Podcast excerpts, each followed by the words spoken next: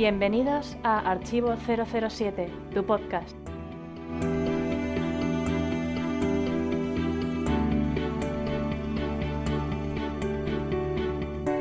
Hola, soy Alberto López, alias Clark, y este es el podcast mensual 077 de Archivo 007, un programa que dedicamos al recientemente fallecido Richard Keel, el actor que dio vida a Tiburón en dos películas de la serie. Comenzamos como siempre dando la bienvenida al copresentador, que en esta ocasión es el gran Ramón, alias El Santo. Hola de nuevo, compañero. Hola a todos y una vez más, pues encantado de volver a participar en el podcast y nada, animando ya desde el principio a que se apunte la gente, que es divertidísimo. Pues sí, sí, a ver si tenemos nuevas voces para los siguientes, no estaría nada mal. Vamos con las opiniones de los oyentes. Opiniones de los oyentes. Los foreros Pablo Arrieta, GGL007, Pablo-Ortega 008, El Santo, Breogán y Miles Messervy, además de un servidor, han comentado acerca del programa anterior y les ha gustado bastante. Sobre todo han señalado la noticia del mes, el anuncio y el debate. Pues nada, gracias a todos por escucharnos, por comentar y esperamos que sigáis así con los podcasts siguientes. Y nada, y, y por supuesto también podéis poner críticas para mejorar programa a programa. Seguimos con el podcast. El espontáneo. En esta ocasión hemos elegido a Manuel Sánchez Guerrero, cuyo nick en Twitter es arroba doctor Panecillo. Este ha sido su gracioso comentario. Ver Casino Royale en Antena 3. Empieza James Bond con su primera misión y entre tantos anuncios termina jubilándose. Bueno, pues gracias Manuel por tu comentario, por seguirnos en Twitter. También gracias por eh, seguir en el, en el, foro, porque tienes también el nick Doctor Panecillo en Foros 007. Y nada, como sabéis, si cualquier comentario que digáis en nuestras webs, pues puede aparecer en esta sección del espontáneo. Os recordamos que estamos en www.archivo007.com. El foro está en www.archivo007.com barra foros y estamos en las redes Facebook, Twitter y Google ⁇ Vamos a continuar.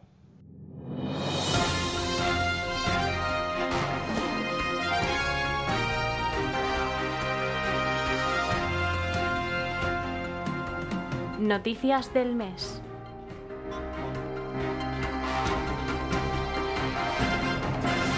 El actor, bailarín, artista y coreógrafo Geoffrey Holder murió tras sufrir complicaciones por una neumonía a la edad de 84 años. Fue el encargado de interpretar al barón Samedi en la película de 1973 Vive y deja morir. Bueno, pues una lástima, como pues, llevamos una, una temporada fatal de muertes en la saga. A Geoffrey que, que añadirle pues el actor este, no me acuerdo ahora bien el nombre, de GoldenEye y bueno, y Richard Kill. Y bueno, también es algo ley de vida que se dice, ¿no? Que en una saga tan larga, pues tarde o temprano, pues estas cosas tienen que pasar. Así que descanse en paz y muchas gracias por el papel del Barón Samedi, que desde luego es uno de los más icónicos de la saga. Sí, sí, sin duda es de los más icónicos y prueba de ello es que le metieron en varios videojuegos y es muy, muy reconocible, ¿no? Porque es como muy distintivo comparado, en comparación con otros. Y nada, pues así, claro, 84 años, pues mira, le, le llegó ya la hora porque era una edad, una edad elevada. Y nada, pues, pues lo mismo, ¿no? Gracias por, por haber hecho esa brillante interpretación. Vamos ahora con el secretario de Relaciones Exteriores, Philip Hammond, que anunció que Alex Younger ha sido nombrado como nuevo jefe del Servicio Secreto de Inteligencia. Alex es un ex oficial del ejército británico que luego se unió a las SIS. Pues nada, ya tenemos aquí nuevo M en la vida real. Y nada, pues esperemos que sigan cumpliendo con sus labores al máximo nivel, ¿no? Pues sí, y es curioso que esta vez es al revés. Si, se, en la saga pusieron a una M mujer porque el servicio secreto había puesto una mujer, ahora parece que hayan elegido a este tipo porque, porque se parece al personaje de Mallory. claro, antes de ser de, jefe del MI6 había sido agente y se unió a la, al SIS. Parece un poquito el Mallory, ¿no? El perfil, el perfil de Mallory. bueno, siguiente noticia. Propstore.com organizó una subasta en la que se vendieron varios productos de 007. Por ejemplo, el trineo submarino de Operación Trueno, cuyo precio de salida era de 20.000 libras, o la camisa que utilizó Roger Moore en El hombre de la pistola de oro, que alcanzó las 4.750 libras. Pues nada, me alegro, muy bien. Eh, espero que disfrute la gente que lo haya comprado, pero lo que hemos comentado muchas veces, estas cosas son para fans de alto nivel, porque ninguno de nosotros puede, puede acercarse siquiera. Sí, sí, no, no, es el típico llavero, precisamente. nosotros es una noticia anecdótica más que otra cosa. Sí, sí, es un poco la curiosidad de, que sigue existiendo mucha afición por Bond, porque si no, no se pagarían estas cifras, y eso pues demuestra que, que tenemos a Bond para rato, ¿no? Sí. Bueno, ahora vamos con Anthony Horowitz, que escribirá la próxima novela de James Bond. El autor es famoso por su serie Alex Rider y ha sido elegido para escribir una nueva aventura de Bond en los años 50. El libro retoma el guion de una serie de televisión propuesta por el creador de Bond, Ian Fleming, que giraba en torno a la figura del espía y se titulaba Asesinato sobre ruedas, pero que nunca llegó a realizarse. Los acontecimientos tienen lugar en Alemania, en las carreras de coches de los años 50, donde Bond tiene que frustrar una trama criminal rusa que pretende provocar un accidente al piloto británico. Pues nada, en principio el argumento tiene buena pinta, encima volvemos a la, a la época de Bond, ¿no? Los años 50. Encima, si es idea de Fleming, pues todavía puede gustar más a, a los fans del Bond literario. Y nada, pues por mí adelante, aunque yo ya sabéis que no soy especialmente seguidor de las novelas, pero me gusta que, que, esté Bon en el candelero, ¿no? Sí, pues yo, bueno, yo discrepo un poco, porque yo sí, yo sí que soy seguidor de las novelas y considero que Bon es un héroe contemporáneo de su época, que vive en la época en que está. Entonces, estamos en el año 2014, Fleming murió y no pudo seguir escribiendo, pero de haber seguido escribiendo hubiera seguido escribiendo en los 70, en los 80, etc. Entonces, esta manía de retornar al pasado no me gusta. Me parece bien y, lo leeré con ganas, pero yo preferiría que el bol literario también estuviera situado en nuestra época. En 007 volverá al cómic en 2015. Dynamite Entertainment sacará tantas, tanto aventuras originales que exploran los orígenes de 007 como nuevas adaptaciones de las historias de Fleming.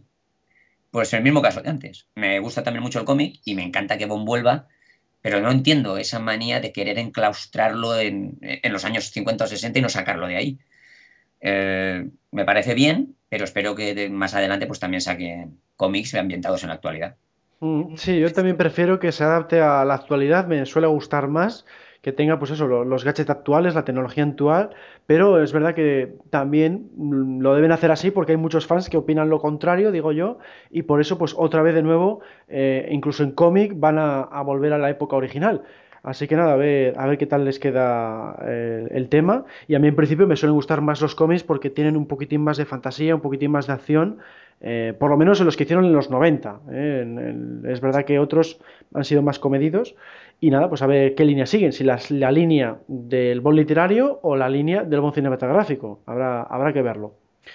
Bueno, luego tenemos a Shirley Bassey que publicará un nuevo álbum el 17 de noviembre. Se titula Hello Like Before consistirá en una selección de 13 de sus mejores temas, entre ellos no falta por supuesto Goldfinger, y luego el 15 de diciembre saldrá la versión en vinilo. Pues nada, puede ser un disco muy interesante porque tiene un repertorio espectacular y sobre todo pues gustará a los fans de 007 porque incluye, incluye Goldfinger, así que a ver, a ver qué tal. Bueno, pues sí, un, disco nuevo de Shirley Bassey siempre es una gran noticia, porque como dices, aparte del tema de Goldfinger, pues es una gran cantante y con una gran voz que ya está mayor, pero supongo que, pues, que aún tendrá esa voz. Yo hace tiempo que no tengo el placer de escucharla. Pero bueno, el que tuvo, retuvo y es una grande, y que una grande saque un disco y encima con, temas famosos, pues siempre es una gran noticia. Habrá que escucharlo. Y vamos ahora con la noticia del mes. La noticia del mes. Bueno, pues hoy nos encontramos con Andrés Heredia, que ha presentado a Eon Productions un proyecto para que Bond 25 transcurra en España. ¿No es así, señor Heredia? Eso de picha. Bueno, pues puede contarnos algo del guion. Bueno, pues se trataría de que envíen al James Bond a España haciéndose pasar por un torero inglés llamado El Niño del M6 para detener a un ganadero llamado Joaquín Ta, que quiere dominar el mundo y matar a la gente utilizando un estoque de oro. Así podíamos hacer un juego de palabras de esos que le gustaban tanto al Fleming en el título. ¿Y cómo se llamaría entonces? Arma de tal. ¿Y cuál es el juego de palabras? Arma de tal, arma de arma y arma de arma, aquí yo. Eh, ¿Perdón? A ver, yo, arma, ¿no lo pilla? Arma de cosa que sirve para matar, un arma, y arma de espíritu, cuerpo y arma. Vamos, como decimos aquí en Andalucía, oh, mi arma. Pero si es buenísimo. bueno, bueno, pues, pues será, será. Bueno, pues gracias por su. Espera, espera que hago anima. A ver, me da miedo preguntar, pero ¿qué es? La música, Quillo. Sería en tono flamenco, claro está. Por ejemplo, el Bonteme quedaría una cosa así. ¿Qué me dice? Y el tema principal estaría cantado por María del Monte o Camela. Vale, vale, bueno, pues sí, a ver, a ver si tienes suerte, pero vamos, lo veo complicado. Hombre, que yo, a ver si vosotros que sois fan de J. Bond, a ver si me echáis una mano. Claro, claro, bueno, pues por, pues por eso te hemos invitado al podcast, pero vamos, tampoco podemos hacer mucho más. Bueno, seguimos con el podcast, con la sección dedicada a los spoilers de Bond 24. Spoiler, spoiler, spoiler, alerta spoiler. Mark Strong podría ser un villano en Bond 24 porque se lo ha visto con Daniel Craig en Marruecos y estuvo entre los candidatos para interpretar a Silva en Skyfall. Bueno, pues a ver si se cumple porque la verdad es que puede estar interesante, es un muy buen actor para hacer de villano y por mí adelante, lo que pasa es que ahora mismo todavía seguimos sin saber a ver quién va a ser, también habían dicho eh, el actor de... Eh, sí, de color. El actor de color, ahora mismo no recuerdo el nombre. El, el, el villano, para mí fue el villano de Firefly, que lo hizo muy bien. Y, bueno, pues a ver, a ver quién, es finalmente, ¿no? Yo, hombre, me encantaría que fuera Mark Strong porque es un actorazo como loco un pino. Pero no sé, solo porque se la ha visto con Daniel Gray, pues tampoco, digamos que es un rumor muy en el aire aún. Pero bueno, ya falta poco para salir de dudas. Bueno, en el Palacio, el Palacio Real de Caserta, en Italia, podría ser una de las localizaciones de Bond 24. El lugar parece haber enamorado a San Méndez es la residencia real más grande del mundo, patrimonio de la humanidad y además ha servido a otras grandes producciones como Misión Imposible 3 o el episodio 1 de Star Wars. Bueno, pues sí, eh, he visto las fotos y claro, es, es un lugar lleno de lujo y tal, pues como muy bueno para la serie, pero por otro lado también, pues me da un poquito de pensar, bueno, pues si ya ha salido en varias películas y encima grandes como Misión Imposible o Star Wars, ahí tiene que haber miles y miles de sitios y de palacios que todavía no han sido descubiertos para el cine podían buscar uno nuevo, pero bueno, como lo filmarán de manera que no recordará aquellas películas, pues está bien. Mm, sí, es verdad que ahora que lo dices, se ha, utilizado bastantes veces y, James Bond se suele distinguir porque escoge localizaciones novedosas, ¿no? Pero, pero bueno, la verdad es que bien escogido está porque ha funcionado muy bien en otras películas y porque tiene la, elegancia que, que necesita hacer 07, vamos. Seguimos ahora con Lee Smith, que ha sido elegido como montador de Bond 24. En su currículum cabe destacar Origen y la trilogía del Caballero Oscuro. Bueno, pues a mí este me da un poco de miedo porque en, El Caballero Oscuro ha tenido un montaje a veces un poco ajetreado en las escenas de acción y no sé yo hasta qué punto vendrá eso bien, porque no quiero que se repita lo que ocurrió en Quantum, ¿no? Que eran unas escenas demasiado veloces y espero que se mantenga más, pues como hizo Origen, ¿no? Un poquitín más comedido. A ver. Sí, bueno, yo, yo, no, estoy de acuerdo porque creo que es un gran montador, que, la, que es una buena elección. Si le gusta a Nolan, pues tiene que ser bueno.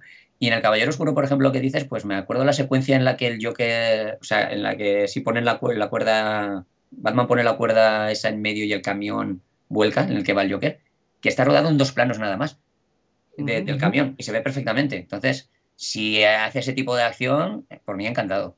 Creo que puede ser una buena elección. Bueno, Lia Sidux será chica Bond. Se dice que ya ha firmado y que solo falta que haga pruebas de maquillaje y vestuario. Lia es conocida por cintas como Malditos Bastardos o Misión Imposible Protocolo Fantasma. Bueno, ya esta chica la he visto, de Malditos Bastardos la he visto, pero no me acuerdo bien, pero Misión Imposible sí.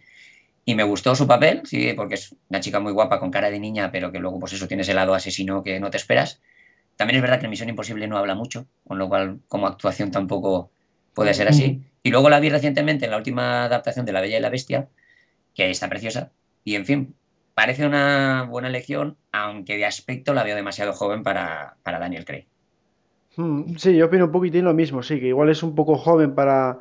Es que, claro, también luego depende eh, qué nivel de protagonismo vaya a tener, pero en principio sí, se la ve un poquitín joven y, nada, pues por lo demás eh, está al nivel que se espera de una chica. En principio tiene un buen currículum, buen físico, vamos, que puede, puede cumplir.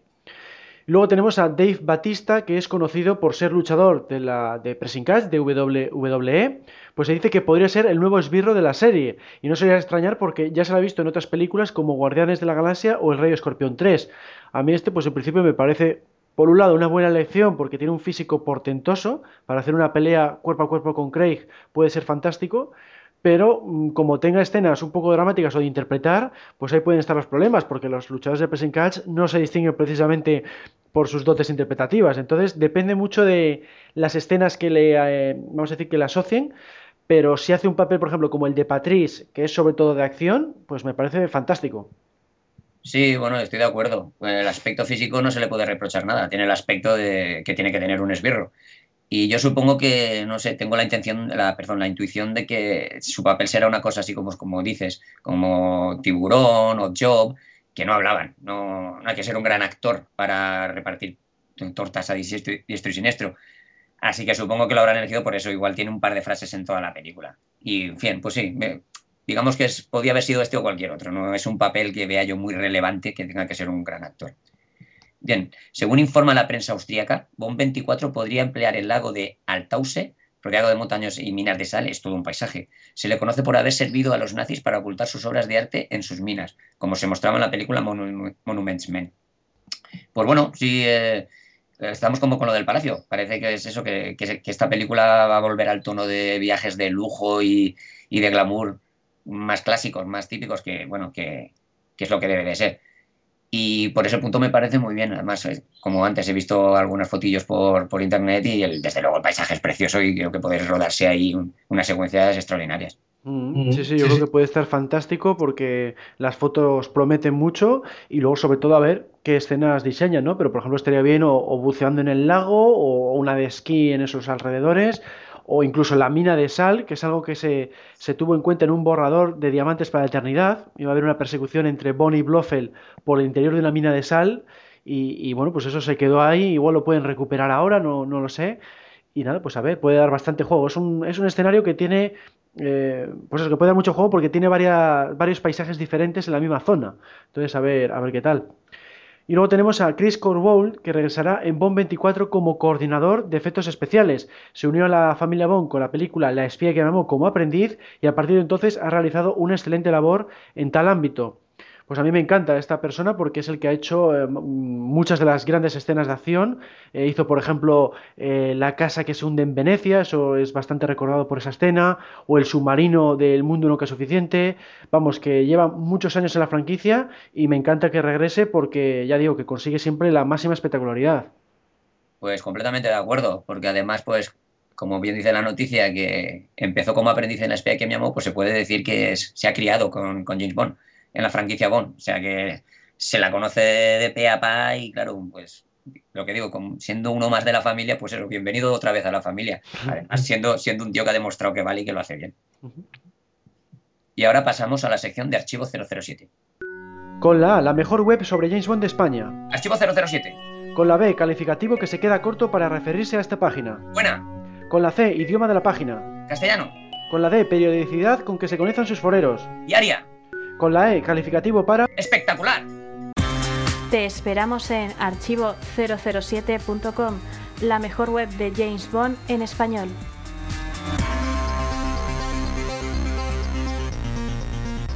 En octubre hemos tenido unas cuantas novedades, vamos a recordarlas.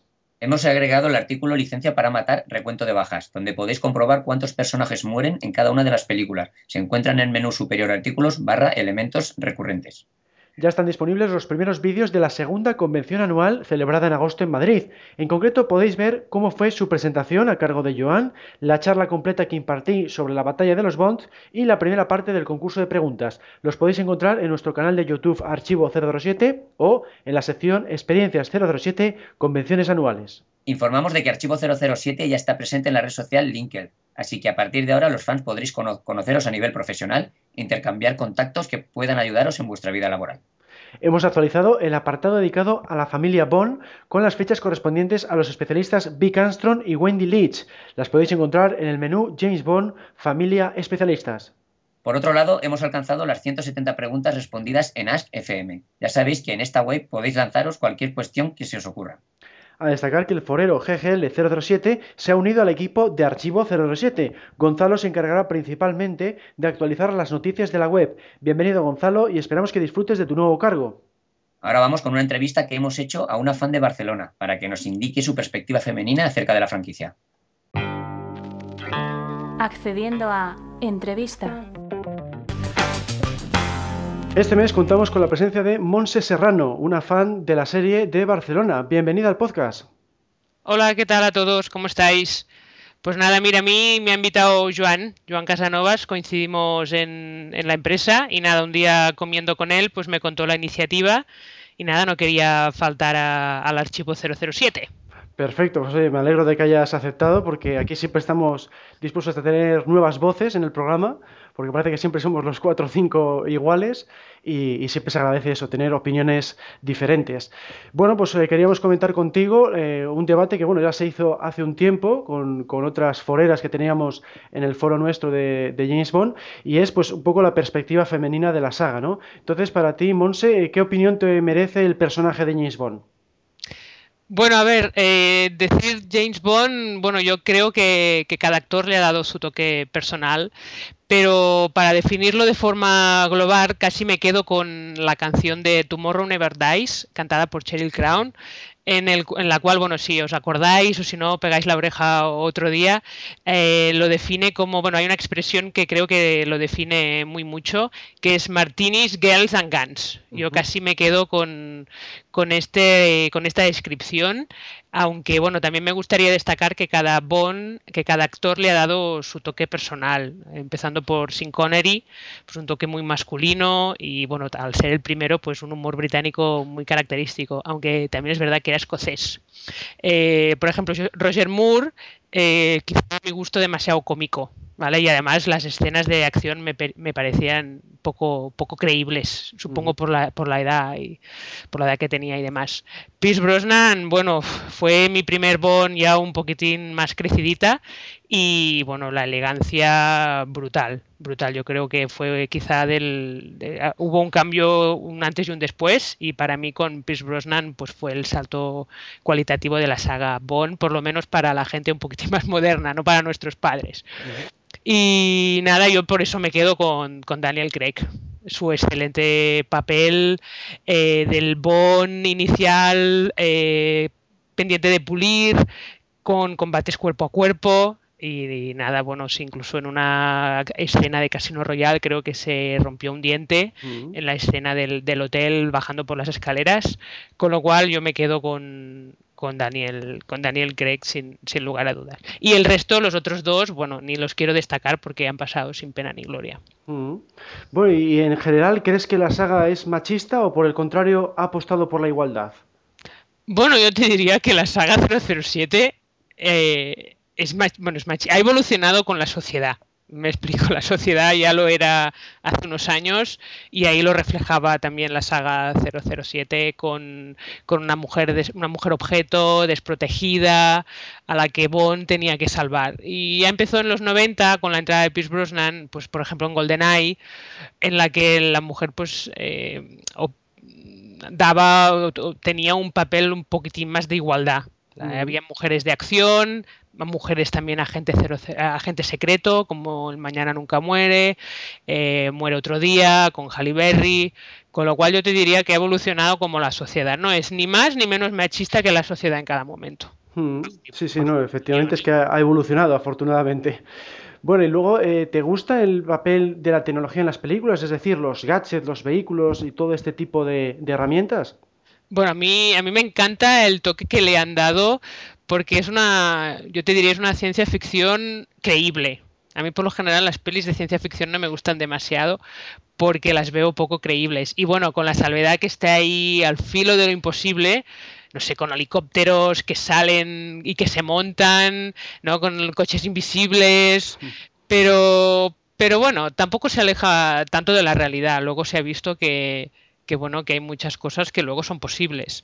Aunque también es verdad que en la última, por ejemplo, en la de Skyfall, parodian, se parodian ellos mismos un poquitín la tecnología que han utilizado hasta el momento.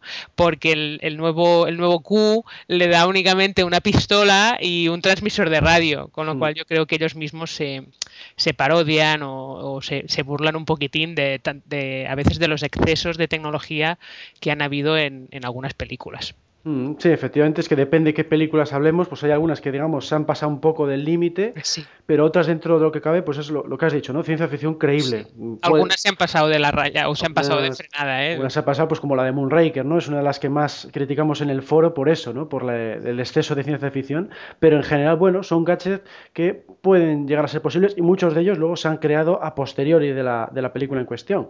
Sí, sí. Bueno, ¿y qué, opinión te merecen los aliados y los villanos de la franquicia? Eh? Entre ellos están pues eh, la relación entre Bonnie y Penny, Penny, por ejemplo. Bueno, mira, en esta pregunta hay muchos elementos. Yo empezaría primero por los, por los aliados. Bueno, eh, encabezados siempre por los primos de la CIA, como era de esperar. Bueno, siempre, al fin y al cabo, en el último momento son relegados a salvar a Bond y a cuando, cuando casi ni hace falta. Con lo cual es como si, bueno, normal, son pelis británicas y quieren dar pues el protagonismo a los británicos, ¿no? a lo que sería el MI6. Con lo cual el papel de, los aliados pues es el, es el de esperar. Tienen que estar, pero relegados a un segundo plano. Y nada, el, segundo, la segunda parte de la pregunta, eh, los villanos, eh, bueno, yo te diría, casi siempre se caracterizan por un defecto, un defecto físico. Eh, no sé, la tercera Escaramanga o Le Chifre, ¿no? lo que sería que le sale sangre por el ojo. Pero, pero bueno, siempre los villanos han estado muy currados y también han evolucionado a lo largo del tiempo. ¿no? Han pasado de ser quizá, te diría, enemigos políticos, como pues el bloque soviético, a organizaciones criminales o con objetivos de más allá, objetivos económicos, como pues en Casino Royal, el blanqueo de capitales, eh, dominio de información, como el Mañana Nunca Muere con, bueno, con, la prensa, por ejemplo, y luego también te diría recursos naturales, eh, en Quantum of Solas, el, guiño que hicieron al agua como recurso natural, o bien informáticos en Skyfall, con la idea de que la informática lo es todo y que se puede bueno, que se puede, que, es una guerra informática total. Y bueno, ya un poco más destacaría de los villanos. Y de Penny bueno, a mí me gusta, me gusta el amor imposible que hay entre Penny y Bond. Casi, yo te diría que es la mujer que más y mejor lo conoce.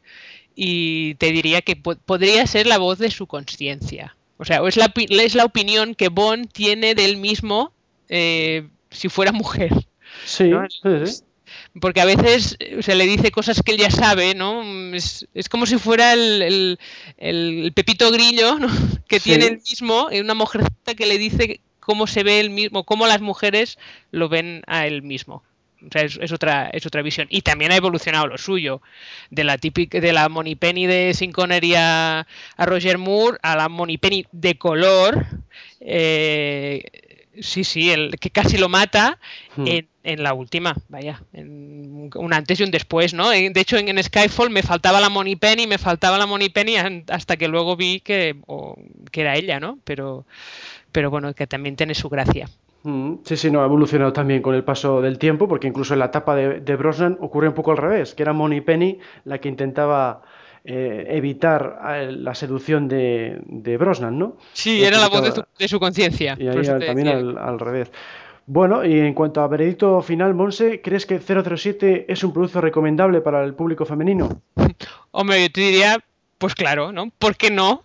Eh, quizá antes no lo era, pero yo ya te digo, después de ver a Daniel Craig saliendo del agua al estilo de Ursula Andrews y Halle Berry, en la de Casino Royale, pues yo creo que más que nunca las pelis de Bond pueden ser para el público femenino sin, lugar a duda.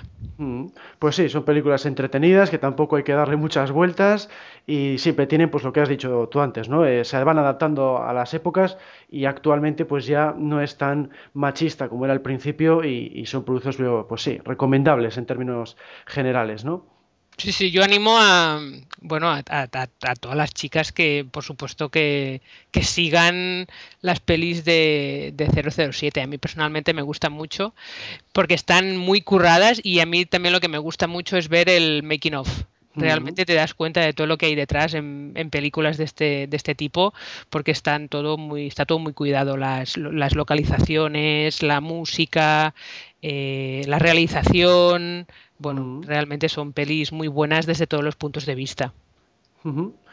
Bueno, Monse, pues con esto hemos terminado la entrevista. Gracias por participar. Vale, gracias a vosotros. Nos vemos en el foro y en Archivo 007. Eso es, a ver si te animas a participar también en el foro. Y nada, seguimos con el podcast. Biografía del mes.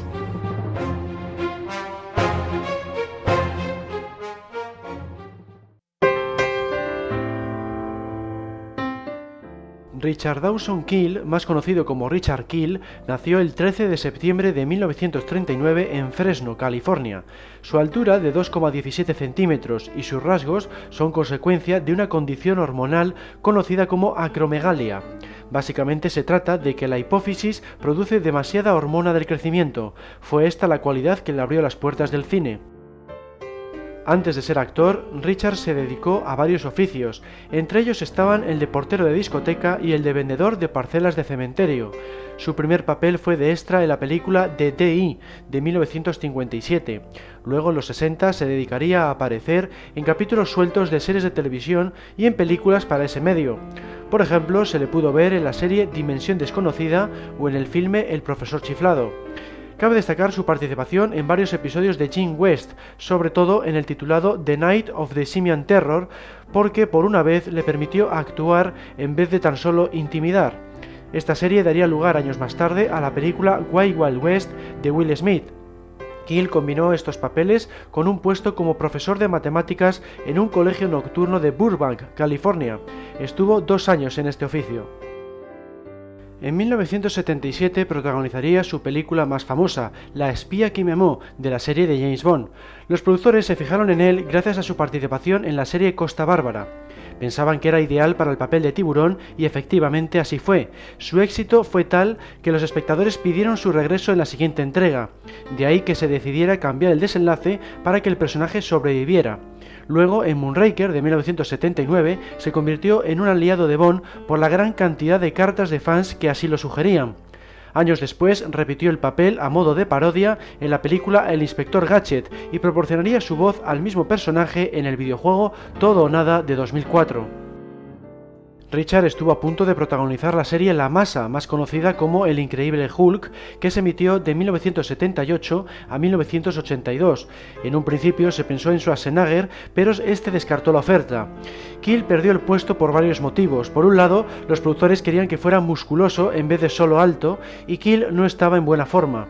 Por otro lado, le costaba mucho quitarse el maquillaje verde y también le molestaban las lentillas del personaje, sobre todo porque solo ve apropiadamente por un ojo. Otro de sus defectos es el miedo a las alturas. Una de sus producciones más destacables es The Giant of Thunder Mountain de 1991, porque no solo fue el protagonista, sino que además la produjo, gracias a que fundó su propia compañía de producción. Poco después, en 1992, Kill sufrió una seria lesión craneal debido a un accidente de coche que le afectó al equilibrio. Esto le obligó a hacer uso de una cachava a partir de entonces. Con el tiempo pasó a usar una scooter o silla de ruedas. Richard falleció el pasado mes de septiembre a la edad de 74 años en un hospital de California. Se encontraba allí después de haberse roto una pierna al caerse de un caballo. Ha dejado esposa y varios hijos y nietos. Antes de terminar, vamos a ver algunas curiosidades. Coescribió la biografía del abolicionista Cassius Marcellus Clay y más tarde, en 2002, publicó su autobiografía titulada Making It Big in Movies. Asegura haber superado sus problemas con el alcohol gracias a la religión. Afirma que siempre la han confundido con André el Gigante, el luchador de Pressing Catch. En otras ocasiones la han tomado por Fred Gigne, de la familia Monster, o por Ted Cassidy, de la misma serie televisiva de 1964. A raíz de su accidente de tráfico de 1992, se vio obligado a disimular su pérdida de equilibrio en la película Termina Golf de 1996. En casi todos los planos se le ve de cintura para arriba y nunca aparece caminando. Solo hay dos tomas en las que se le ve de cuerpo entero y en ambas se está apoyando sobre algo, en una sobre un poste y en otra sobre un hombre. Interpretó al mítico Bigfoot en un documental de National Geographic. Su hijo Richard George apareció en La espía que me amó. Es el niño de la playa que señala al Lotus Esprit cuando sale del agua. Se le ofreció el papel de Chewbacca en la primera película de Star Wars, pero lo rechazó a favor de Tiburón. Prefería este último porque no tenía que disfrazarse y además iba a tener por fin un sueldo en condiciones. Siempre había considerado que cobraba muy poco por sus papeles. En ambas películas de 007, el especialista Martin Grace le tuvo que doblar en varias escenas por su temor a las alturas. Martin era también el doble principal de Roger Moore. Era considerablemente más bajo que Kill, pero lo hizo tan bien que nadie se daba cuenta de su presencia. Sabía imitar sus movimientos a la perfección. Richard ha participado en multitud de eventos a los que solía acudir a firmar autógrafos. Por ejemplo, se le vio en la WonderCon de San Francisco o en el Museo del Motor del Reino Unido.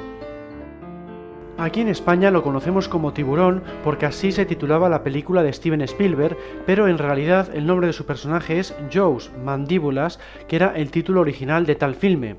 En la novela recibía el nombre de Horror y era totalmente distinto. Vivía en una casa personalizada con el suelo situado unos pocos centímetros por debajo del nivel del terreno. Desde Archivo 007 queremos dedicar este programa 077 a Richard Kill por haber encarnado con tanto acierto a Tiburón en dos películas de la serie, La espía que me amó de 1977 y Moonraker de 1979.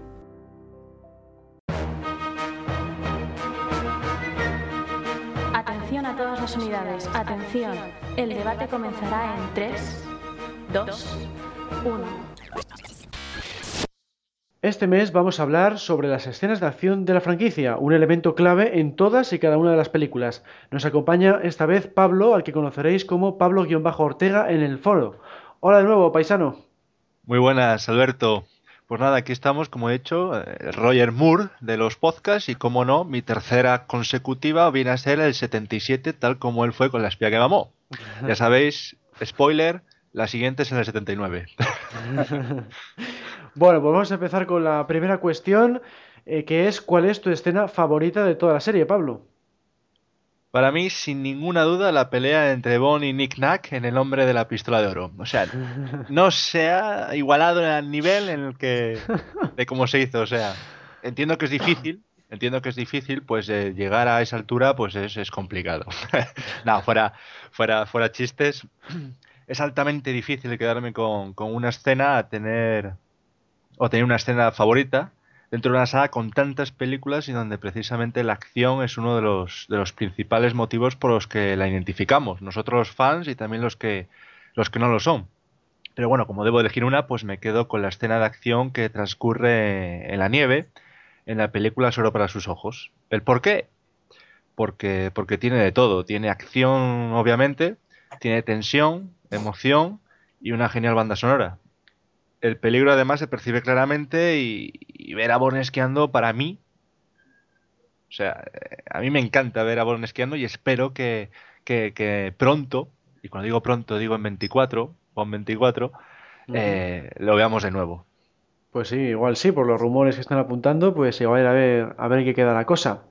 Bueno, y Ramón, ¿cuál es tu escena favorita? Pues bueno, primero aclarar que la palabra favorita, que me gusta que hayas elegido esa palabra y no la mejor secuencia, porque la que voy a decir es mi favorita, pero no la considero la mejor.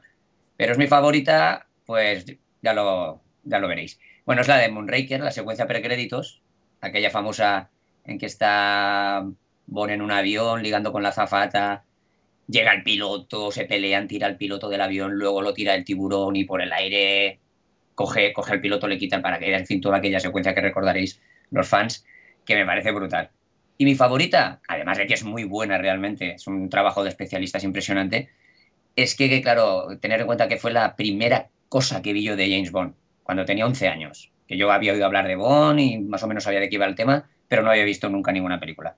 Y con 11 añitos voy a ver esa película, y eso es solo el principio.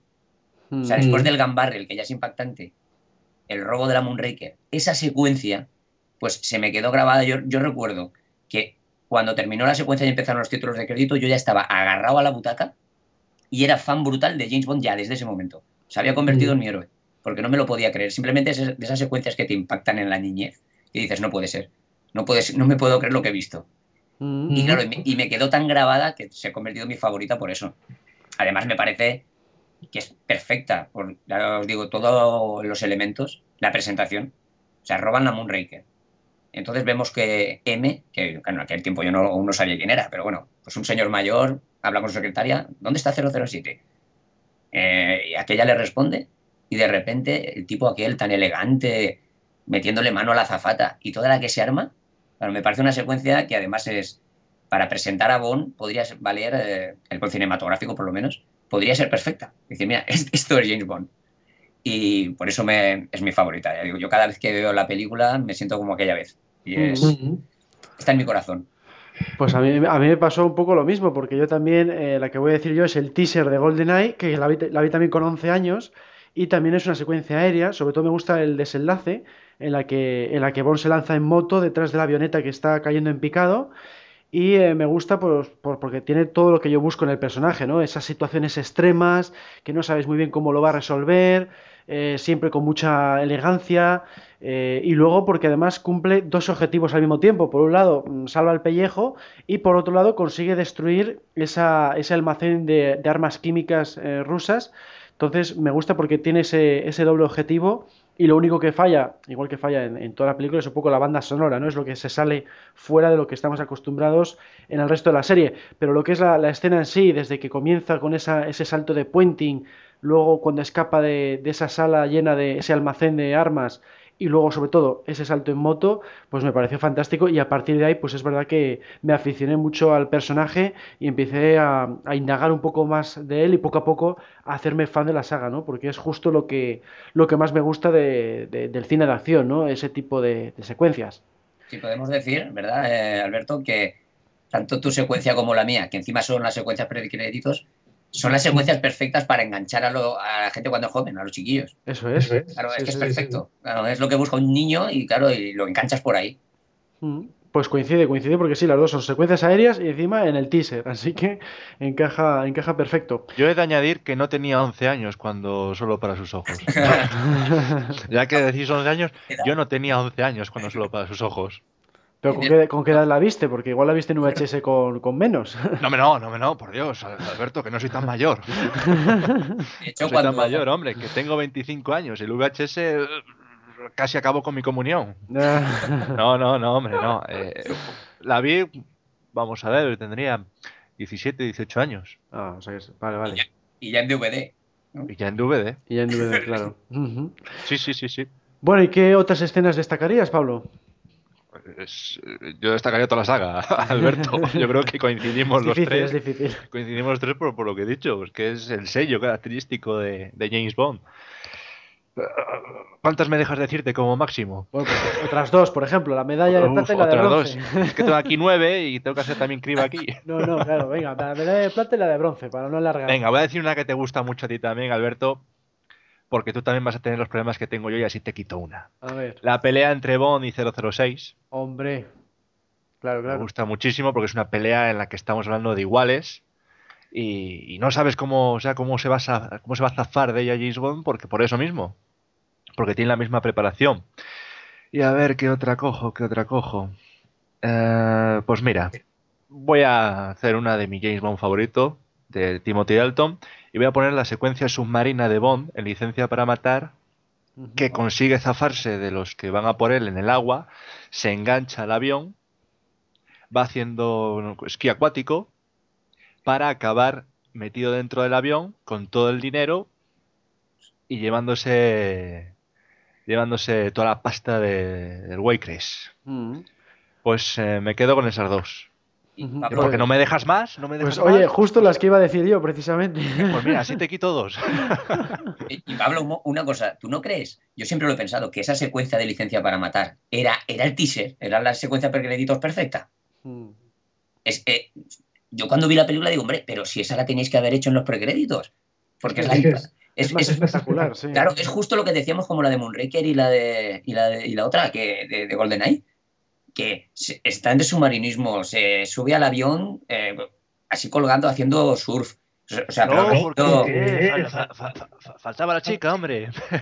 Eh, el único punto, pero, pero que es perfecta. A mí es que la... Muy buena, es muy buena. No, es, pero es, yo creo que ahí los, los, los estos dijeron, vamos a... Lo bueno se hace esperar, tranquilos, lo bueno se hace esperar. La peli bueno, lo, lo, principal, lo más bestia es al principio para enganchar. Claro. La sí, secuencia sí, sí. tiene que ser brutal. Además. ¿Y, ¿Y, cuáles destacarías tú, Ramón? Bueno, me pasa como a Pablo. Como a todos, o sea, claro. como a todos. Tú haces esta pregunta en el foro y te vas a ir todo el mundo diciendo, uff. Como a todos los que están escuchando ahora.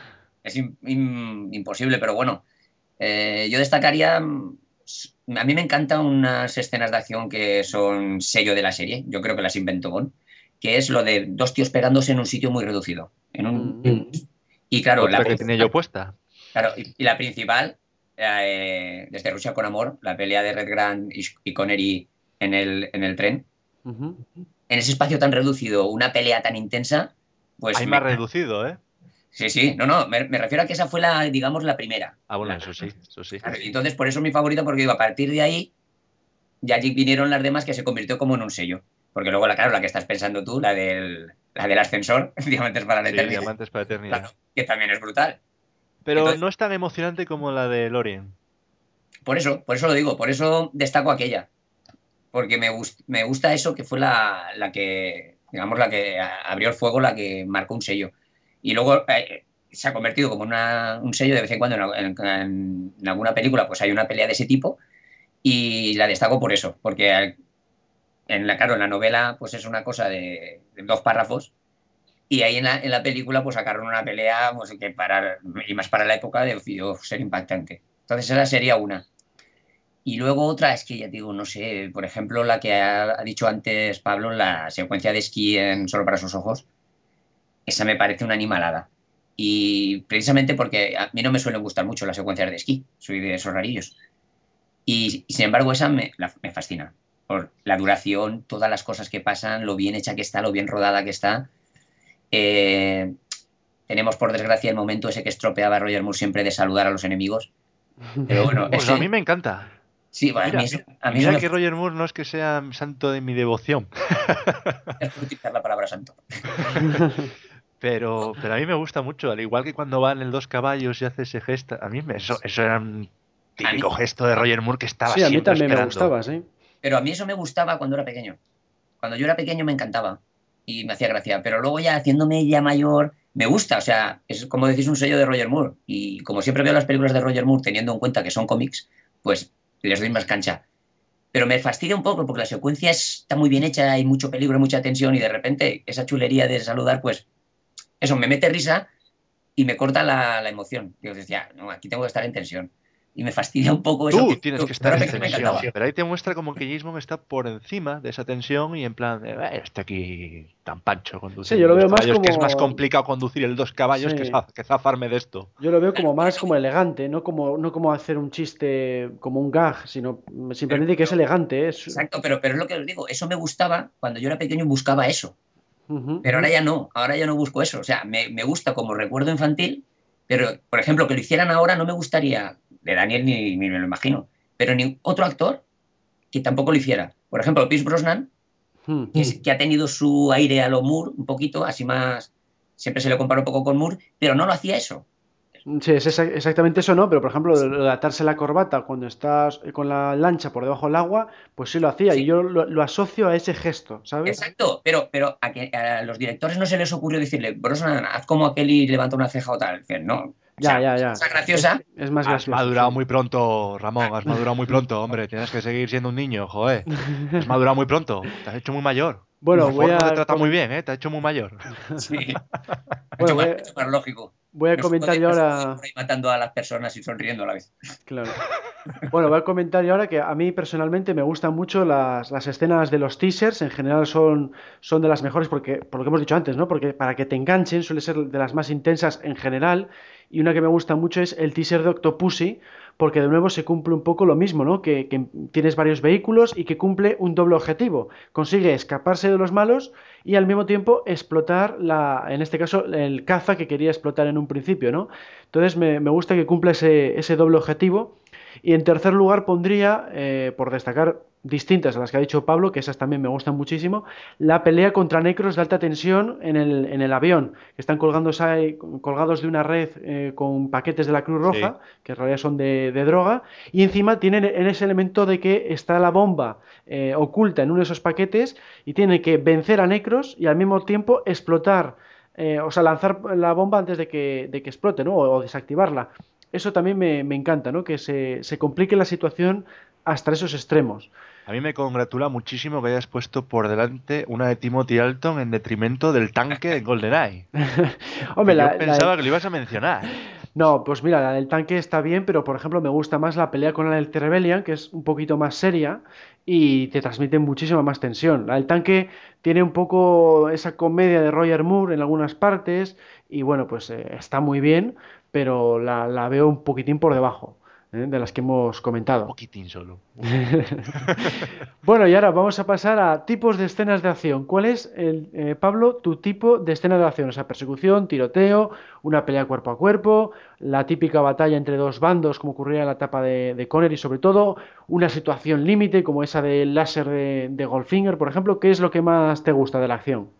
A mí que tenga una alta dosis de espectacularidad eh, y que esté un poquito mezclado con una situación límite. Entonces, como no has mencionado eso espectacularidad, pues yo me quedo con una situación límite en la que en la que Bond se encuentre, vamos, a, nada, en una delgada línea de, poder morir. ¿Y para ti, Ramón?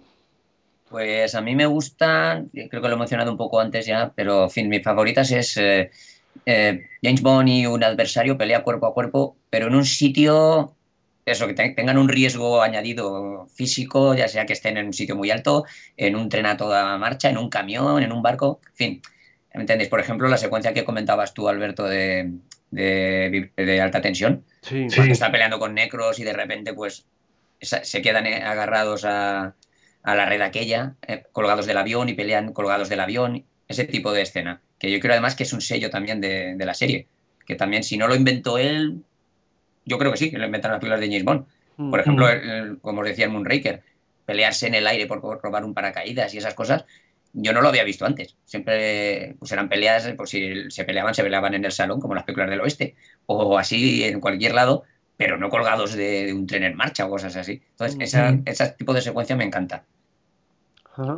No, a mí también sí. Bueno, a mí me cuesta mucho decidirme porque, claro, todos los tipos de acción me gustan en, general de una forma u otra, pero igual por destacar uno, igual destacaría las persecuciones porque son, vamos, un sello de la franquicia y, y siempre son muy originales. Nunca sabes muy bien por dónde van a tirar porque se diferencian de otras, de otras sagas o de otras películas, ¿no? Por ejemplo, tú ves la persecución de Lotus Sprint de las Spie y lo último que se te ocurre es que el coche vaya a convertirse en un submarino cuando cae al agua, ¿no? A mí eso me dejó boca abierto o, cuando está en, en Muere otro día, que está el coche boca abajo y dices, ¿cómo va a zafarse de esto y utiliza el asiento eyectable para esquivar justo en ese momento un misil. Eh, las persecuciones siempre eh, ofrecen eh, la máxima espectacularidad para mi gusto y también creo que son de lo más característico, lo que más te viene a la mente, ¿no? Sobre todo porque los coches además suelen ser de lujo, muy espectaculares y es otro sello de la, de la franquicia. James Bond es lujo.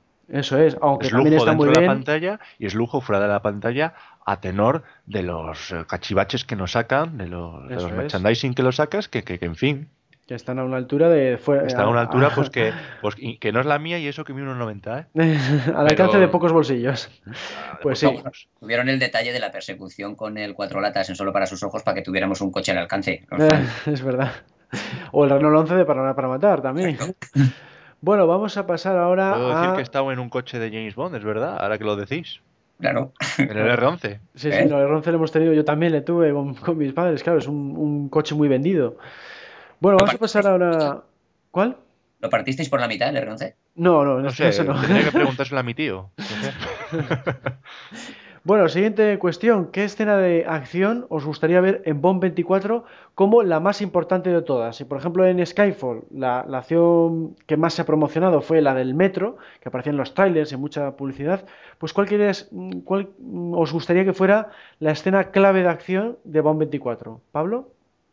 Ya lo he dicho antes y, al ver lo que puede ocurrir, lo que puede, ¿eh? lo digo lo que puede, para que no me salte ahí el chisme de spoiler. Con los spoilers. Eh, a mí me gustaría mucho que no ya Bond 24, sino cerca, cerca, cerca, antes de que Daniel Craig abandone el papel, pues de que vuelva otra vez eh, una escena en la nieve en la cual James Bond, pues eso, esquiando, eh, nos muestre una persecución, algo, algo interesante. Y a mí me gustaría eso, que tuviera esa escena esquiando en la nieve. Pero bueno, también me gustaría ver una escena en la cual eh, utilizara, fuera una persecución en la cual intervinieran vehículos poco corrientes. Bien, sí, pues, pues como por ejemplo los Overcraft de Muere otro día, por ejemplo. Por ejemplo. En ese, en ese estilo. Pues es verdad, se, se echa en falta también vehículos así un poco distintos, aparte de los habituales coches y motos. Bueno, Ramón. Bueno, yo no, no sé qué decirte en esto, lo he estado pensando mucho porque la verdad es que no se me ocurre a mí con que sea una secuencia espectacular e impactante, pues me da igual un poco dónde se desarrolle o cómo, o si es una persecución, un tiroteo, una pelea. Pero lo importante es que haya una secuencia, pues eso, impactante, que, que nos deje boquiabiertos. Que yo comprendo que hoy en día es muy difícil, porque ya no solo James Bond lleva 23 películas, es que hay muchas películas de acción y está casi todo inventado. Entonces, comprendo que es difícil. Entonces, me parece, por ejemplo, que si no es de acción total, que por lo menos sea intensa y emocionante, por ejemplo, como en Skyfall, la, del metro, no es la típica secuencia de acción con tiroteos y peleas y eso, sino es más bien él corriendo detrás de Silva por el metro que Q dándole instrucciones, o sea, es más de emoción casi que de acción. Y está muy bien, la verdad que la secuencia pues está muy bien. Y la gente lo piensa eso, la, ve como una secuencia de acción, cuando en realidad no es 100% de acción. Pues algo así, que busquen algo, pues que intenten por lo menos, si no ser originales, sí, por ejemplo, impactar. Pero bueno, me da igual en, lo que sea. ¿eh?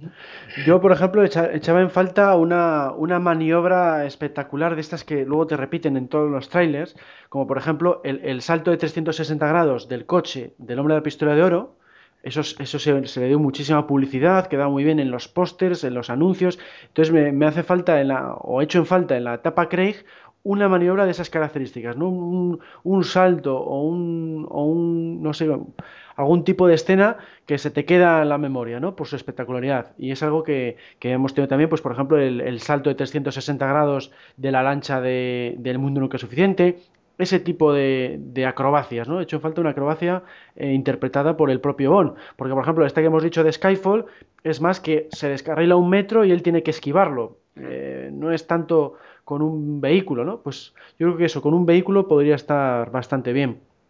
Y bueno, ahora pasamos a lo contrario. ¿Cuál es la escena de acción que menos os gusta? ¿Pablo? Aquí hay que poner porque siempre tiene que haber una que esté arriba del todo y otra que esté abajo del todo, si, si hacemos una lista, pero bueno, sí. Empecé diciendo a modo, a modo chiste que la de la pelea entre Bond y Nick Nack, pues hombre, evidentemente esa no está entre ni la mitad ni de las mejores para mí. Entonces sería esa sería una. Y como habéis mencionado hace, creo que ha sido Ramón antes, eh, la, a mí la, la, del metro en Skyfall, pues qué quieres que os diga, no, no, yo ni la insertaría como como acción y, y siempre y cuando yo la comparo con Casino Royale cuando está en el aeropuerto y sale perdiendo en todas. Exacto, ese, es mi punto, mi punto de partida, lo que te decía, que es que yo no considero esa secuencia una secuencia de acción. Pero es que, exactamente, pero es que se ha vendido como que lo era. Exactamente, se ha vendido. Se ha vendido como que lo era y yo digo, pero de verdad me estáis vendiendo esto como que es la secuencia No, yo, cuando vi Skyfall me sorprendió también porque pensé, no hay escena de acción en medio de la película, como en todas, porque yo no la considero una escena de acción. Está muy bien y es muy buena, pero para mí no es una escena de acción. Es que no sé por qué no, lo veis, porque por ejemplo cuando está en el metro y le va a atropellar el, metro y tiene que disparar a una puerta para abrirla, eh, eso es riesgo, eso es acción. Y luego cuando se le, va, se le descarrila el metro y tiene que esquivarle, es también riesgo, es también acción. Pues, pero, tú lo has dicho, es riesgo más que acción. Para mí, Exactamente. Para mí yo creo que coincido con ¿Qué, ¿qué consideras acción entonces? para, mí acción, sí, para mí acción es cuando hay peleas, tiroteos o persecuciones, pero persecuciones... Eso es persecución a pie. Persecución a pie yo no lo considero secuencia de acción. entonces la de Madagascar de Casino Royal tampoco. Eso, te iba a decir, a no ser que dentro de la persecución pues esté cada cinco segundos saltando de un sitio impresionante a otro, sí que haya un riesgo brutal, pero correr por el metro y que utilice y que utilice medios, porque en la de Madagascar el principio de Casino Royal utiliza medios, es decir, utiliza digamos el, el tractor este, ahora mismo no me acuerdo el nombre, la pala, la excavadora, la pala excavadora la utiliza ahí, en fin, vas viendo cosas. Se disparan y se pelean en grúas, en sitios altos y tal. Exactamente. Pero, Silva y él no llegan ni a tocarse. Ya, ya, no, es una forma de, es una forma de interpretarlo, era para ver por dónde. Por eso digo que para mí no la considero realmente una secuencia de acción.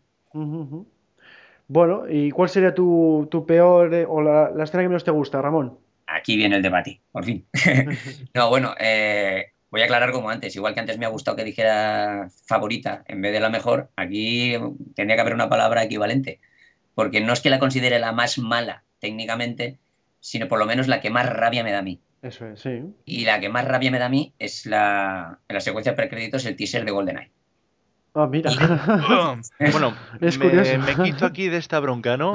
Bueno, no, no, no. Ha sido un placer conocerte. Creo que ahora mismo Alberto está mandándote a dos sicarios a tu casa en Valencia. Hombre, es que es sorprendente que escojas esa, pero a ver, a ver qué razones da. Yo creo que lo hace, yo creo que lo hace para picarte, Alberto. Es que elegir esa de las 23 películas tiene tela. A ver, es a mala ver. baba, es mala baba, Alberto, es mala baba, es para picarte, para que haya debate. A ver, a ver, Ramón. Escucha y verás cómo me comprende. Precisa- precisamente por lo que he dicho de no favorita, por no decir la peor, no la considero la peor, al revés. Me da rabia porque es tan extraordinariamente buena. Claro lo que digo, ¿eh? me parece tan genial la secuencia que me fastidia mogollón el final. O sea, Ah, estoy viéndola y me encanta toda, toda la secuencia. O sea, el, el salto de, de la presa, brutal. Luego, eh, los momentos de tensión con el ruidito de las ruedas, cuando están todos apuntándole. Mm. ¿Os acordáis? Él- A mí él- me él hizo está gracia. parapetado- Sí, sí, está parapetado detrás de, del cacharro aquel. Brutal. Todo, la persecución, el tío se sube a la moto, sube al avión, lo tira, vuelve a coger la moto. Todo me encantó. Pero luego al final, cuando precisamente salta y salta de la moto, y yo ya pensé, no, hombre, no, no, no irá a subir. Y luego, lo mal hecha que está, que se ve claramente el truco, porque claro, era una cosa imposible de hacer. ¿Qué es lo que me fastidia? Las secuencias de James Bond siempre son reales, dentro de comillas. O sea, hay gente enganchada a cuerdas, por ejemplo, en el teaser de Moonraker se os fijáis, dices comillas, dices muere otro día, ¿no? ¿no?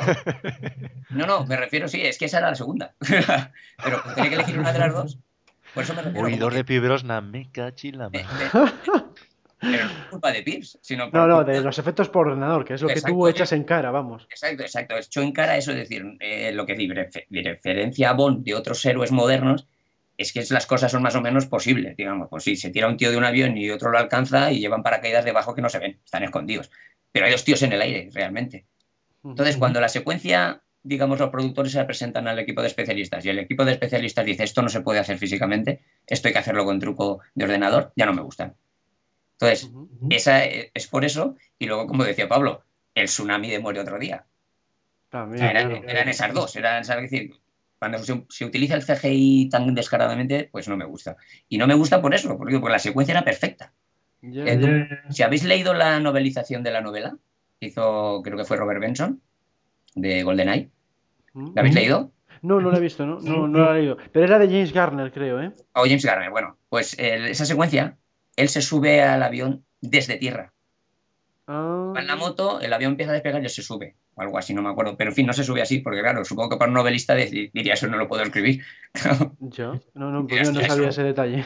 Sí, sí. Bueno, pues mira, para que veas una escena que, que- que puede ser bastante peor, es la pelea de Kung Fu del hombre de la pistola de oro, que vemos a las primas del teniente Hip defendiendo a Bond. Eso me parece muchísimo peor, porque es una escena que te la destroza. Podría haber estado James Bond luchando con ellas, que eso hubiera estado dentro que cabe bien, pero que le dejen a un lado para que ellas le defienden, pues eso es un, un- destrozas la, secuencia por completo y se convierte pues en una escena eh, más cómica que de, que de acción. Y luego todavía se pone peor porque luego cuando le va, le va el teniente Hip a recoger en coche, le dejan tirado atrás y, se ve obligado a escapar en lancha. Entonces dices, pero ¿cómo es posible que le deje tirado atrás?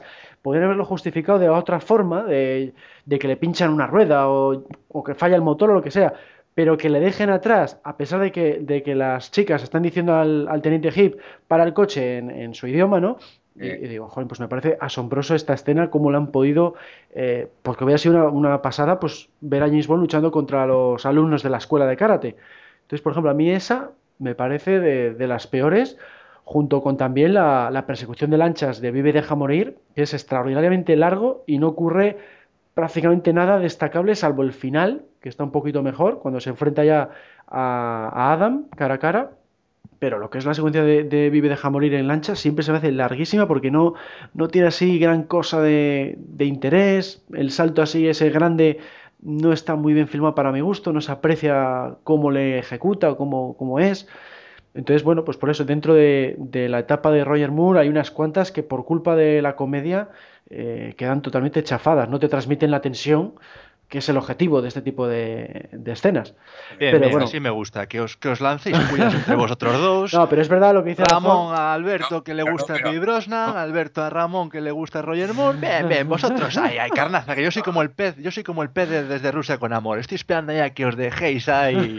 No, pero Pablo, aquí no hay debate. Yo estoy de acuerdo completamente con, con Alberto. Sobre todo, la de Vivir deja morir no. Pero el hombre de la pistola de oro es que ya no. Cuando las dos chicas empiezan a pelear, es que desde el principio la pelea de Roger Moore con los karatecas en, en, el, que- en el santuario aquel, Mm, es que yo no he visto un tío que pelee más mal artes marciales que Roger Moore. sí. Joder, que era- Bueno, era es que- magnífico.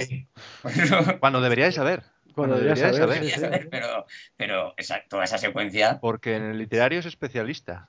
Mm. Sí, sí, no, y lo explican además en la guía visual, explica que, que sabe un poquitín de judo, que sabe un Exacto. poquitín de varias artes y no lo aplica, ¿no? Esa escena del de, de- hombre de la pistola de oro que abarca desde lo que comentáis, desde la pelea eh, en el centro hasta que, digamos, eh, tira el crío ahí al, al río, aparece el sheriff Pepper, que Ahí, otra vez no sé qué pinta ahí. Y, y eso, toda esa escena es que sobra absolutamente la película porque Por vemos un inútil, Mm. un inútil. Pues yo, yo, he hecho, yo he hecho más en cara ese tipo de escenas que el que utilicen efectos por ordenador. Aunque es verdad que las, que, las dos que has puesto, pues sí, se nota mucho, tiene pero mucho efecto pero por ordenador. matízalo, Alberto, o sea, matízalo. pero, Una cosa es usar Sí. ordenador y usarlo bien, Mm. Y otra cosa es usar ordenador y ver a leguas que está un ciego de la 11 ve que eso no está bien hecho. Bueno, que sí, está- es verdad que está peor hecho que otras películas de, de Hollywood, pero por lo menos a mí me gusta que lo utilicen cuando ofrecen algo original. Y por ejemplo, surfear encima de un tsunami me parece original y por eso lo acepto. Yo tengo esa, esa otra perspectiva. O coger un avión en, vuelo que, realmente no se puede filmar, pues no me importa que usen CGI para ofrecerme algo original y distinto al resto de películas anteriores. Esa es mi perspectiva para aceptar el CGI. Aunque por supuesto me gustan las escenas reales también, claro. Ya, Yo, yo lo comprendo, eh, Alberto, pero eh, es lo que te digo, estamos hablando de una serie que ya existe, que su sello principal es no utilizar eso precisamente, sino hacer escenas de acción con especialistas. Para eso ya hay otros eh, héroes y otros personajes que utilizan CGI y que, y que hay trucos por todas partes. Y que también me gustan porque es, es ese tipo de cine. Pero James Bond no. Entonces, Bueno, vamos a Por- terminar ya, que si no se alarga mucho. claro, por, por suerte, cuando se dan cuenta, ya cortan y no hacen más. Sí, Pero seamos sinceros, Alberto, hombre. Aunque se largue, eh, somos aquí eh, tres grandes del foro. Nos, tienen- nos deben respeto, hombre. Bueno, Como pues- si tenemos aquí hora y media de debate. Se lo van a, se lo van a tragar entero. Bueno, simplemente eso, que es verdad que el CGI podía haber sido mejor si hubieran contratado, por ejemplo, a Industrial Light and Magic o alguna empresa de estas americanas, hubiera quedado bastante mejor. Pero claro, el sello es lo de filmarlo de verdad y yo eso lo, lo valoro mucho. Pero llega un punto que lo de verdad tiene sus límites y es muy difícil, pues lo que comentábamos antes, sorprender después de 50 años de saga. Pero Pues, ese es el límite, Alberto, Claro. ese es el límite. El límite para ellos es el cuando, cuando dicen esto no se puede hacer, hay que hacerlo con ordenador, ahí, Ahí es cuando tú, pues, según que tú, hay que, hay que parar. Ahí claro, es cuando hay que es parar. cuando te Claro. ¿no? Yo lo veo de otra forma. Yo digo, vale, puede haber de, de las cuatro o cinco grandes escenas de acción, vale, pues que cuatro sean reales, pero no me importa que una quinta sea por ordenador, para ofrecer un poquitín de, de originalidad. Esa es mi, mi perspectiva, que ya sé que no es, no es la tuya, pero bueno, simplemente por comentarlo, que yo valoro eso, que me ofrezcan algo nuevo, aunque sea a, a toda, a cualquier precio, vamos, ¿sabes? Aunque en este caso, pues sería eso, perder un poco de credibilidad por, por culpa del, del CGI. Pero bueno, simplemente esa es la, perspectiva mía. Y nada, vamos a, terminar con, eh, hablando un poco en general de lo que es la, acción de la saga, ¿no? ¿Cómo os gusta la acción de la saga? Que sea fantástica, que sea eh, tirando exagerada, como la etapa de Roger Moore o Pierce Brosnan, o preferís algo más crudo y realista, como estamos viendo sobre todo ahora en la etapa de Craig. Pablo. Pues como dice, suele decir mi abuelo, en el término medio está la virtud. Ni una ni otra. A mí me gusta, pues eso, pues que tenga, que veas peligro sin pasarnos al plan fantástico, como hemos comentado aquí, por ejemplo, cuando cae, cae bien ha dicho Ramón y que coincido con él, cae el avión y tú dices, "Ah, esto ya es pasarme la castellana oscura, pero tampoco cruda como la de Daniel Craig, porque en fin, estamos viendo una película y yo para eso tengo los libros. Yo quiero ver algo, algo que el cine, que el cine me dé y que ir al cine y gastarme mis 8 euros me diga, merece la pena ver esta película en el cine. Es como os digo, entonces yo en ese sentido no es que me vaya ni al lado izquierdo ni al lado derecho extremo, sino que, bueno, busco un poquito esa mitad, esa mitad. Y, y, eso, ni Roger Moore, ni la etapa de Roger Moore, ni la etapa de Alan Craig, un poquito entre medias, un poquito Timothy Dalton, un poquito Sean Connery, un poquito, en fin. ¿Y tú, Ramón, cómo lo ves? Pues poco añadir, exactamente lo que ha dicho Pablo, el término medio. O sea, ni una cosa ni otra. Eh, aquí, aquí vamos, te voy a dar una alegría, ¿ves? Vaya debate de mis cojones estamos dando, por favor. No, no, que está bien, está bien. Me gustaba mucho. Métete conmigo ahora. No, me gustaba mucho la época de Brosnan. Porque es lo que decía, Brosnan era un tipo simpático y gracioso, al estilo Moore, pero a la hora de pelear lo veía serio y duro. No, o sea, en los momentos de acción, pues duro y serio y tal, y luego ya que haga las bromas. Pero bueno. Pero bueno, impugno, impugno. eso es una, falacia, eso es una falacia. nada. escucha, una vez dentro de la pelea, lo que me gusta también es que haya un cierto estilo Bond, que, no, que Daniel Craig lo ha cogido al final, se lo han dado ahora en Skyfall, por ejemplo. La secuencia pre-créditos que es genial de Skyfall, cuando de la moto y tal, pues cuando salta al tren y se arregla los gemelos tranquilamente como si no hubiera pasado nada, pues eso, por ejemplo, y su cara es seria y tal. Los gemelos de la camisa. Sí. matiza, matiza. Lo otro sería un poco extraño, ¿no? Sí, sí. los gemelos! Lo otro sería más de Roger Moore. Pues ese tipo de cosas, decir, o sea, secuencia de acción bien, sin demasiado fantástica ni demasiado graciosa, pero tampoco a lo mejor la crudeza y la bestialidad de algunas de Craig, por ejemplo, sobre todo en Quantum of Solace, que la pelea está con, el, con Slate en el, en el hotel, que además de que no se ve nada, es, es, tan brutal, tan bestia, tan rápida, que no se ve nada, no te da tiempo a, a disfrutarla. Entonces, una cosa media, digamos, ni lo que ha dicho Pablo, ni la barbaridad de antes, ni, ni, crudeza lo urne. Que vamos, que coincidís en eso, en el punto medio. No, yo no, ya sabes que no, yo soy yo, yo extremo fantástico. O sea, yo cuanto más exagerado, pues más me suele gustar. Ahí estamos, sí, señor. Se ha notado. Ya hay ¿eh? debate, ya hay debate. Yo, yo en ese, Pero ¿cómo te puede gustar tan así, por Dios? Bueno, porque es que es lo que siempre me ha gustado en el cine de acción en general y es lo que busco, ¿no? Que me sorprende a través de la espectacularidad. A mí para ver a una pelea tipo esa que habéis comentado de contra Slate, pues me pongo una de Van Damme, una de Steven Seagal pero si quiero algo espectacular en condiciones, sé que lo encuentro en 007. Y eso ¿Y yo ¿Por qué no quieres algo intermedio? No, hombre, intermedio puede estar bien en alguna ocasión. ¿Cómo que puede estar bien? Puede estar bien en alguna ocasión, pero en principio yo prefiero más exagerado porque es lo que me ofrece este tipo de películas. Si quiero otra cosa más comedida, pues hay thrillers, hay otras series de espionaje, pero la James Bond yo la asocio a, esos extremos, ¿no? A, que eh, perdón, Alberto, tú mismo te estás contestando. Yo lo asocio a esos extremos, claro, porque tú has nacido ya con esos extremos, pero es una serie que no es de esos extremos. No, en general yo diría que sí, hay más, más escenas fantásticas que realistas en la saga de James Bond. Es que Pablo y yo no estamos diciendo que no sean fantásticas, como todas las que hemos dicho. Y no he nacido en la época. Claro, por ejemplo, las de Connery también había fantásticas, pero decimos fantásticas hasta un cierto límite. O sea, fantástico, claro. No James Bond no es un espía de John Le Carré. A ver, a mí, por ejemplo, no me gusta, en plan, para mí lo que sería exagerado, en mi límite, por ejemplo, sería la batalla láser de Moonraker. Ahí no, porque está superando ya un nivel tecnológico exageradísimo. Pero en cuanto a situaciones físicas, pues no me importa eso, que salte con una moto y coja un avión. Eso no lo veo mal. Pero yo lo que veo mal es cuando sobre todo se excede en el límite tecnológico. ¿eh? Entonces por eso a veces que, eh, que se pasa, se pasa en ese sentido. Pero que un coche haga un salto de 360 grados o ese tipo de cosas, pues me, encanta, vamos. Pero es que eso lo hicieron de verdad, es que el coche da esa vuelta. Mm. No es un truco, o sea, se puede hacer.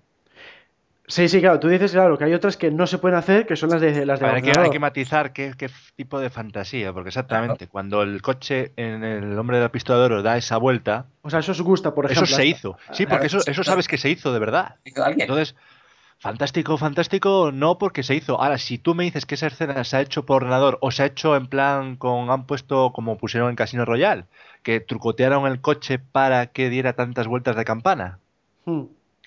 Entonces, si tú me dijeras que habían puesto un chisme metálico para que diera vuelta, que le hiciera dar la vuelta, pues nadie entonces diría, eh, eso no se puede hacer en la realidad, eso es fantástica. a es nivel que, 10. Es que, pero, vamos a ver, es que todas las escenas, si te pones a analizarlas, todas tienen su truco. O sea, el salto de 360 grados no se puede hacer si Pero no, un truco, pero, pero no un truco en plan que, que- A ver cómo explicarlo. Bien, aquí se ha generado el debate, así me gusta. no un truco, digamos, en el que tengas que ponerle al coche la esencia de ello. Es que también estaba trucado el coche del, del hombre a pistola de oro. Sí, pero no estaba trucado a nivel. Pero- Pero, pero, pero- hay alguien que lo manejó pero- y que lo hizo. Sí, sí, no pero- hubo pero una el- máquina que lo hizo por esa persona. Pero el volante estaba situado en el centro del vehículo, estaba modificado para poder... Claro. Ya, pero hubo una persona que lo manejó. Joder, Pero, bueno, pero sí, no, pero sí. escucha, hacen un truco para que la, cámara lo ruede. Lo que se está viendo lo está rodando la cámara. Sí, eso Sin sí. embargo, cuando tú en la cámara no puedes rodarlo, sino que tienes que rodar una cosa y luego añadirle algo por ordenador, Sí. añadir un truco por ordenador, es cuando decimos ya, ya, ya no. Pero, pero eso sigue siendo un truco igual que poner una pieza hidráulica. Hombre, claro que sigue siendo un truco, Pues pero sí, es un, eso. pero es un truco para realizar algo posible, no es un truco para realizar algo imposible.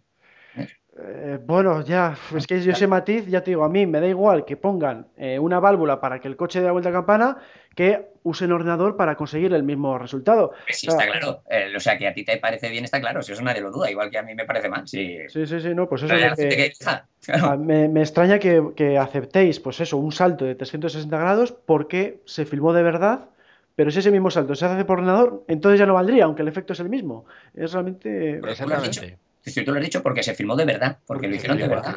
Ya, yo es que valoro eso en lo que es el nivel de fantasía en general, independientemente de, de cómo se consiga, pues prefiero mm, la espectacularidad máxima y sobre todo que sea original, que sea algo distinto a lo que se ha visto otras veces. Prefiero ver una persecución de Overcraft como en Muerto Día que la típica de coches derrapando.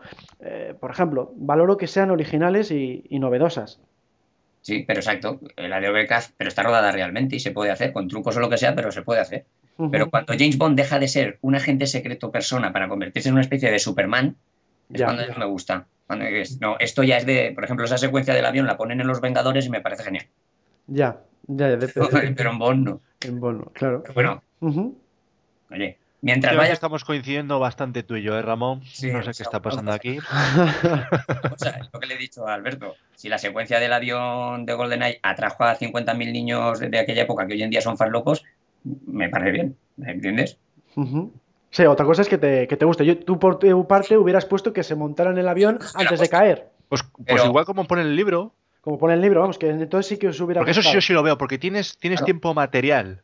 Claro, el avión empieza a subir y él desde la moto se agarra a la rueda o algo así y trepa. Ujú. Ah, No es tan, es la- lo que pasa es la- que no es tan espectacular, está claro. Ya, ya, ya. Vale, no, Bueno. sí, que cada uno tiene, digamos, sus límites de acción Claro, cada uno- y, y nada más. Y en, en mi caso, pues es más alto que, que el vuestro. Pues nada más, ese es un poco el, el debate. Bueno, pues vamos a terminar aquí, que si no esto se alarga ya muchísimo. Yo, para futuros estos debates, yo mandaría de tarea mirar un poco punto pelota, o sea, el chiringuito, tal, esto, lo otro, para saber cómo hay que debatir. Porque esto, esto, esto, esto, esto, nada, esto es sano, es un debate sano. Hombre, yo aquí veo aquí pullas, en plan, no vuelvo al foro hasta que. Aquí somos muy tranquilos todos. Sí. Bueno, Pablo, pues gracias por participar otra vez. Nada, un placer, un placer y que me hayas invitado para participar de nuevo. Yo encantado. Yo ya os lo digo, o sea, como si tengo que participar de aquí a todos los demás, yo encantadísimo porque me encanta tanto escucharlo como participar. Y más si cabe cuando tienes el honor de debatir, no solo ya contigo, Alberto, que aparte de conocerte ya en persona, eh, eh, hemos tenido muchos podcasts juntos, sino también tener el placer de, de- de participar junto a foreros que he tenido años y años hablando con ellos por el foro, pero no hablar eh, por voz, interactuar con ellos en tiempo real. Y eso, y eso, y eso me encanta y en este sentido eh, estoy encantado de participar junto a Ramón el Santo. Que bueno, últimamente hay que decir que tenemos muchas cosas en común, con lo cual debate po- poco hay, poco hay, pero, pero yo encantado. Así que ha sido un placer, Ramón. Igualmente, y tenía muchas ganas. Bueno, pues vamos a continuar con el podcast. Encuesta del mes. Como siempre, los participantes del podcast anterior eligieron a tres villanas de la saga y los visitantes de la web debían votar por una de ellas. Las seleccionadas eran Senia de GoldenEye, Fiona de Operación Trueno y Electra del Mundo Nunca es Suficiente. Vamos a ver los resultados. En el primer puesto tenemos a Electra, con el 79% de los votos. En segundo lugar quedó Senia con un 17%. Y en tercer y último lugar tenemos a Fiona, que solo llegó al 3%. Bueno, pues la verdad es que ha estado eh, poco reñido esta vez porque ha ganado Electra de, de largo, de calle, y es, claro, es normal porque es la, la gran villana de la saga, ¿no? La, la única vez que hemos tenido villana principal eh, femenina. Y nada, a mí es un personaje que me encanta, aunque me gusta incluso más Senia porque eh, me impactó más todavía. Es, es, un papel más secundario, pero me gusta que también haya esbirras, ¿no? O sea, que haya secuaces físicos para Bon en el plano em, femenino. Y vamos, me parece que hizo todavía incluso un papel, eh, no sé, por lo menos más impactante. ¿Tú, Ramón, qué opinas de esta encuesta? Bueno, yo estoy encantado. Yo pertenezco a ese 79%. y no, es que es un, como tú dices, es un personaje que va más allá de que sea una mujer. Es un villano, poniéndolo en masculino, pues como, como, como genérico. Porque es un, uno, uno, de los villanos más brutales que ha tenido Bond. Y precisamente utiliza el ser mujer y su sexualidad para engañar a todo el mundo. Con lo cual, lo que se supone que es una debilidad, lo llamado sexo débil, lo que sea, resulta ser en realidad una fortaleza y acaba siendo eso, pues un enemigo memorable, capaz de engañar al M6, a M, a Bon, al malo, lleva a todo el mundo loco y me parece eso, un personaje aparte de que sea villano, eh, un personaje tridimensional bestial e interpretado de manera magistral por la preciosa Sophie Maxo. Mm, no, no, es, la verdad es que es sensacional. Bueno, pues vamos a continuar ahora eh, con una, nos queda una, última cosa, que es otra cuña publicitaria original de 1967, de Solo se vive dos veces, de las que grabé con la colaboración de Pablo Ortega. Vamos a escucharla. Sección doble cero.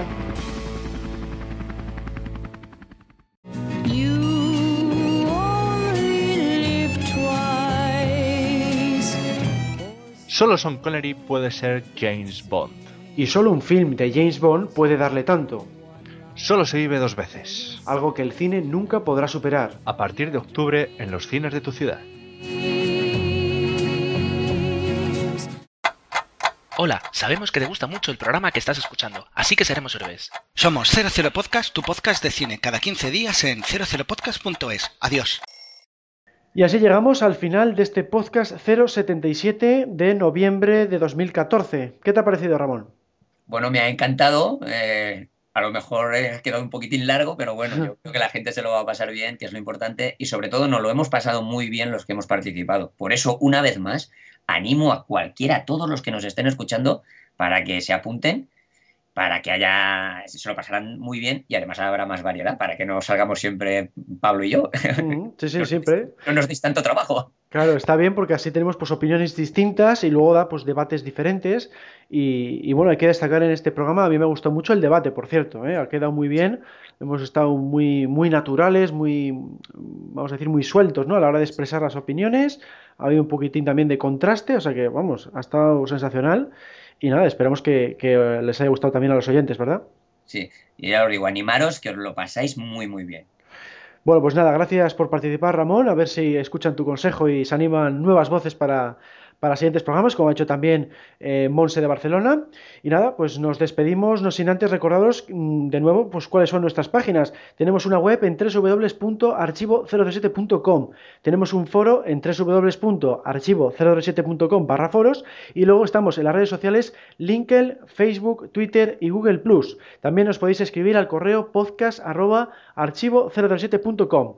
Un saludo a todos y hasta la próxima.